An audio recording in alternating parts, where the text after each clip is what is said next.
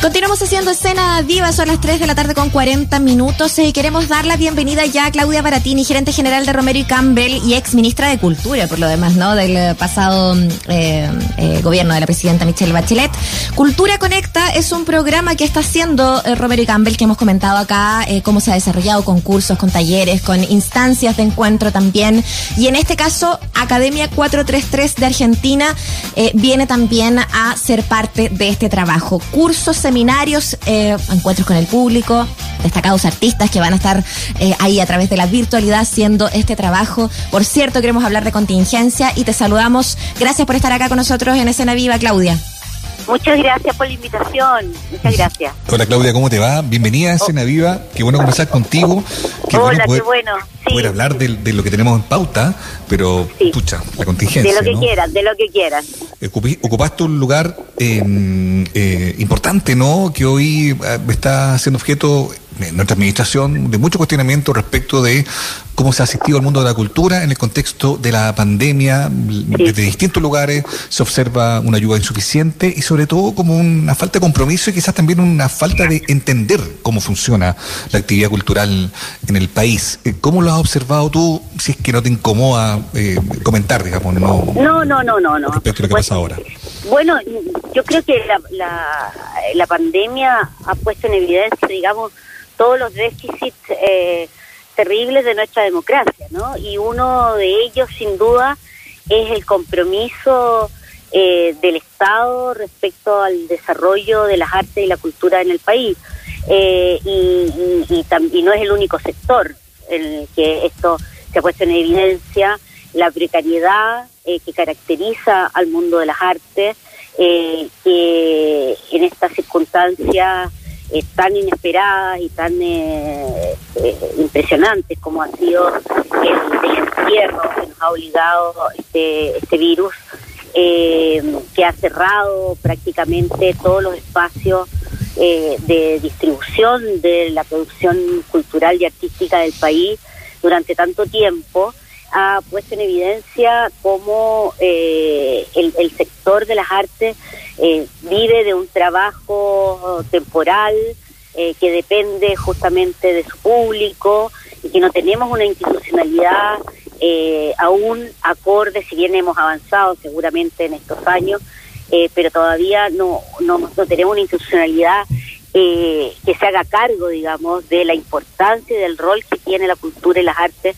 en el desarrollo del país, de la necesidad de generarle condiciones de estabilidad a un eh, a un digamos una producción que es fundamental en, en la construcción del alma de un país. Tal cual. Oye Claudia, ¿y qué te pasa a ti cuando una autoridad, la máxima autoridad, ministra de Cultura, en una frase muy comentada, muy recordada, ¿no? Hace ver que, que, que entiende que la cultura no sea prioridad, ¿no? Eh, que entiende que hay otras áreas de la administración que son más importantes, derechamente, ¿no? ¿Qué te pasa a ti? Porque en el fondo eso ya es más que un tema de gestión, es un tema como de convicción. Por eso digo yo, un tema como de... Sí, bueno, no, no, es una frase feliz de la ministra, de la cual me imagino... O sea, es una, muy desafortunada frase, que habla mucho a lo mejor de cómo esta administración entiende la cultura. Eso, a eso voy también, ¿no? ¿Cómo lo, observas tú? Sí, eh, bueno, yo, yo creo que no quiero inferir, digamos, pero eh, pero creo que, fue una frase desafortunada. que efectivamente, las necesidades siempre eh, son muchas, eh, los recursos son escasos, más en una crisis, pero no entender, digamos, el valor justamente, incluso en un momento de crisis, de, de la vida del país como lo que ha significado esta pandemia, no entender el valor que tiene la cultura, como elemento de, de, unidad, de, de, de, conectar con eh, la identidad y el alma del país, es quizás en un momento como este todavía más eh, relevante que en momentos de normalidad, por así decirlo, ¿no? Mm. Y claro, yo creo que falta una comprensión en este gobierno, pero muchas veces, en general, diría yo, en la política, eh, comprender el valor eh, del, eh, del, desarrollo de las artes para, para un país.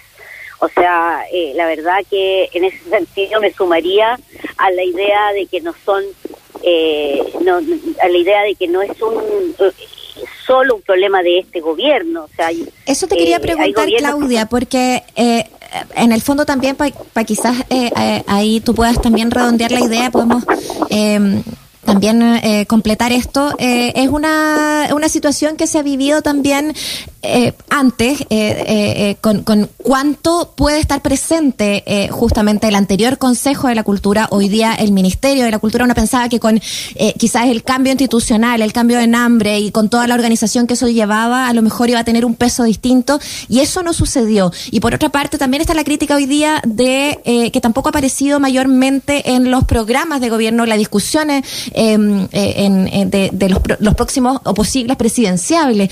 ¿Qué te parece a ti ese análisis o esa radiografía eh, de lo que estamos viviendo y además en un momento en que deberíamos reconstruir pensando en esto como un, derecho también eh, universal, accesible y que esté presente en la nueva constitución?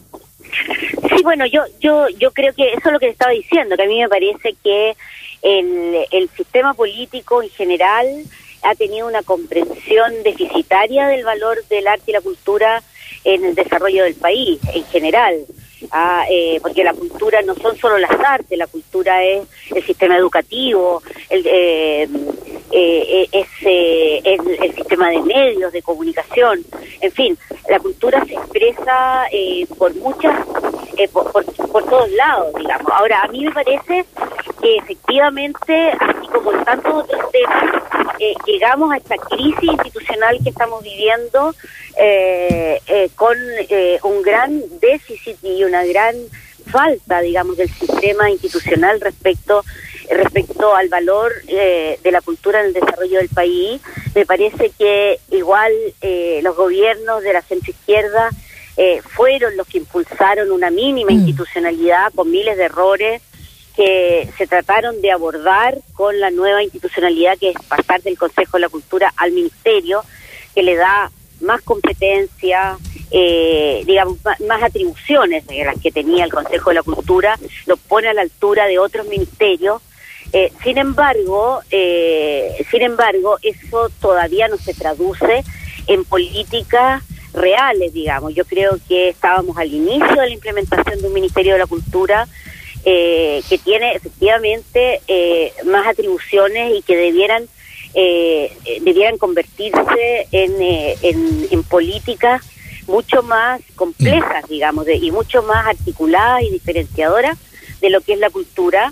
Y que eso no ha ocurrido, uno porque hay poco tiempo de implementación, dos porque hay poca comprensión Mm. eh, del, de, de, la, de, la, de la relevancia que, que, la cultura tiene para el desarrollo del país. Sin embargo, mm. me parece que eh, en la cuestión constitucional y en el proceso que se abre ahora con eh, la, la, la, nueva constitución, eh, me parece que hay datos muy interesantes.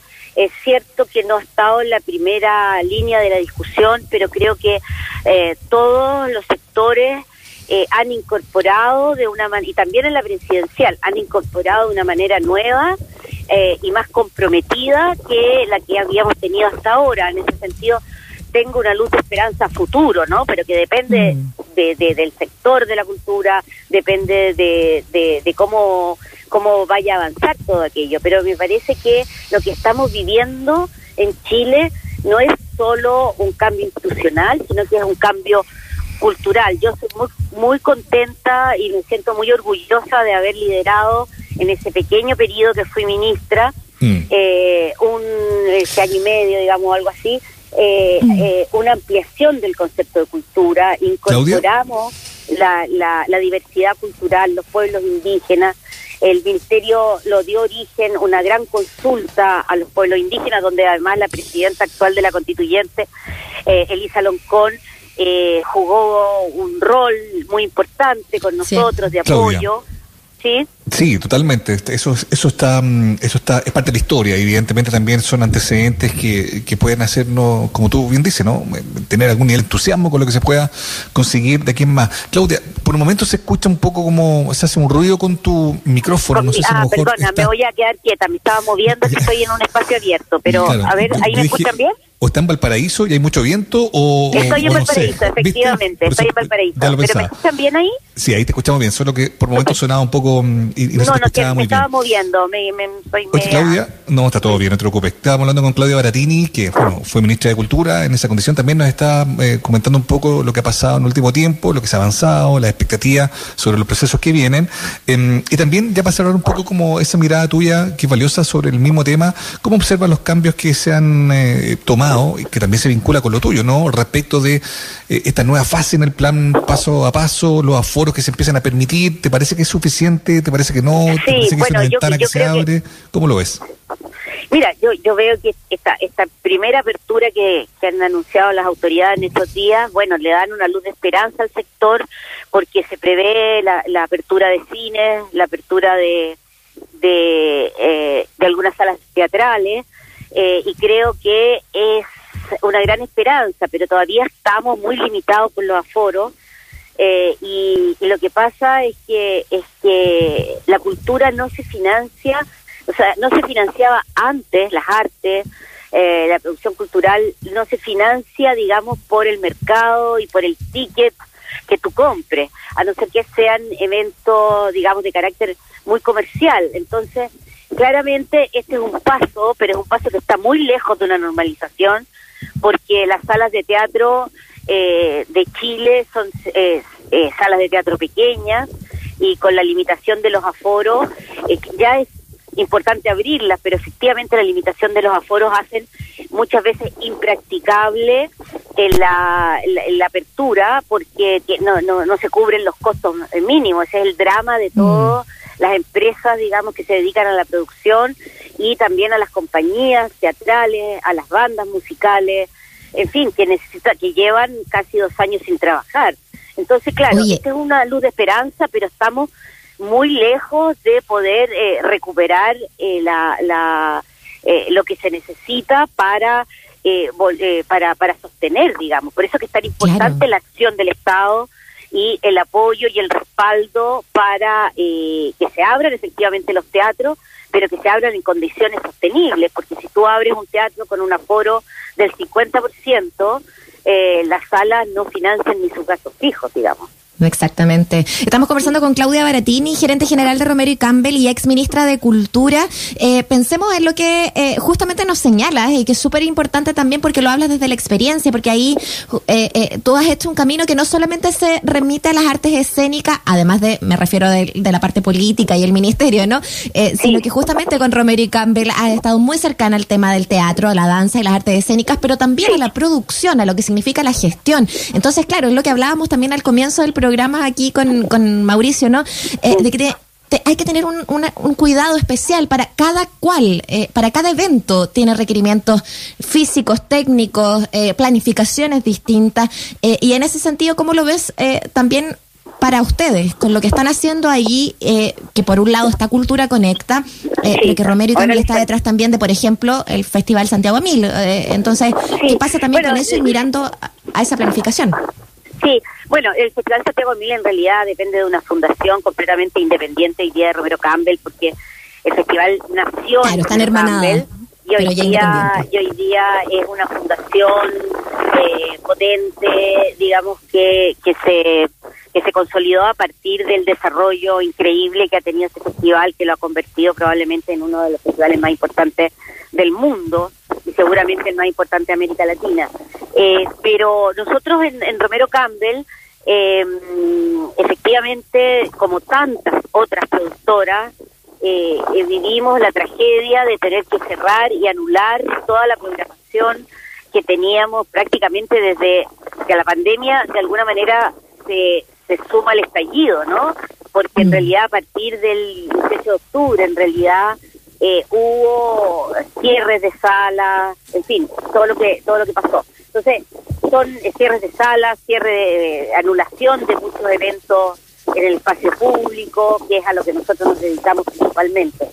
Y bueno, entonces eh, han sido meses muy duros para eh, no cerrar, no quebrar, en realidad. Hay muchos que han tenido que cerrar y quebrar. Nosotros quizás porque tenemos una historia más larga, eh, y porque igual nos hemos tenido que reducir y a, la- al- al- a lo mínimo para poder sobrevivir. Eh, eh, eh, eh, hemos vivido esta crisis, digamos, al igual que, que el resto. Y, y, y como tantas productoras, nos, nos quedó otro camino y que ha sido un aprendizaje muy interesante, que entrar en el área de lo virtual, en el área de, de las posibilidades que te permite Mm. el online. Eh, y, y en ese sentido hemos tenido una muy buena experiencia porque a partir ya de marzo del año pasado, o sea, muy al inicio, implementamos este programa este proyecto que se llama Cultura Conecta y que es un programa virtual sido de superpotente. De acercamiento a las artes y a la cultura. Claudia. Eh, ¿Sí? No, está muy bueno. Lo que pasa es que se, se nos empieza a acabar el tiempo, entonces no queremos Ah. que dejar fuera precisamente esto y, y, mm, y, mm, y- y No, sería importante que nos pudiera... simplemente que- Claro, 15 de julio, por ejemplo, están lo Sí, imprescindible, estamos, ¿no? con- bueno, eh, un llevamos mucho rato haciendo estas cosas. Ahora estamos lanzando un nuevo programa con eh, un, eh, un conjunto de grandes maestros argentinos del área de las artes escénicas, el teatro y las artes transdisciplinarias. Eh, son talleres eh, muy a la mano, eh, por precio, eh, a las personas que les interese el arte, a los artistas, pero también a los eh, a los amantes o a los quieren ser más conocedores del arte, de las artes contemporáneas. Y tenemos, partimos el 15 con un gran director argentino, Alejandro Tatañán, que mm, hace un taller eh, extraordinario sobre Bertolt Brecht y toda su obra musical que es Buenísimo. extraordinaria. Después tenemos un taller de la gran eh, coreógrafa argentina Macras, que, que es una, un taller sobre danza. Tenemos uno sobre arte sonoro. Tenemos a, a Marcelo Lombardero, que es uno de los grandes directores de ópera contemporánea argentina.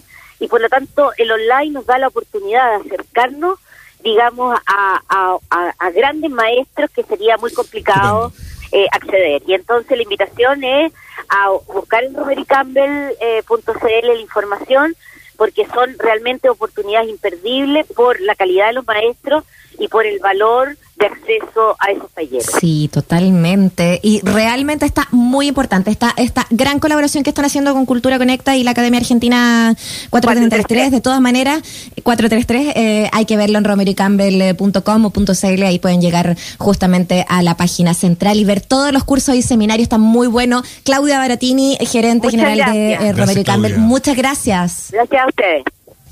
Abrazo, chao. Chao. Vamos